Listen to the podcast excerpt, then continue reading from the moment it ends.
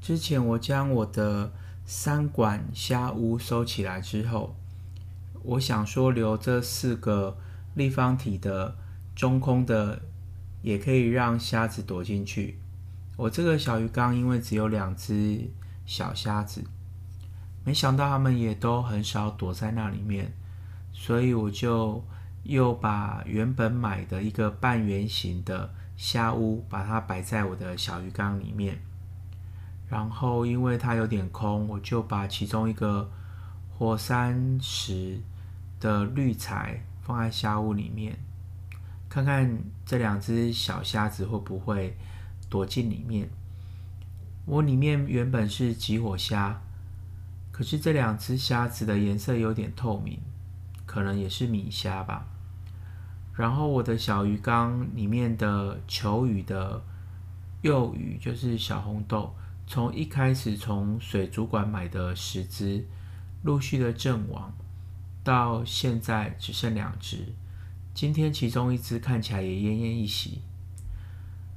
所以养小鱼真的不容易养诶，因为我也没有特地的去改变什么。最近已经很少频繁的换水了，之前也可能是因为太频繁的换水，让里面的。消化菌系统没有办法建立好，就崩溃了。目前的孔雀鱼倒是还 OK，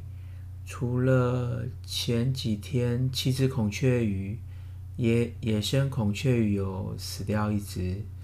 但是或许本来就生病了吧。然后我本来有三只鳄鱼，当时放在小的。水族箱里面，我还是觉得它们空间太小，可能生活的会很可怜，所以我就把之前的懒人鱼缸拿出来，所以现在这三只鳄鱼就是在这懒人鱼缸里面，然后空间也大一点，然后我换水也比较轻松，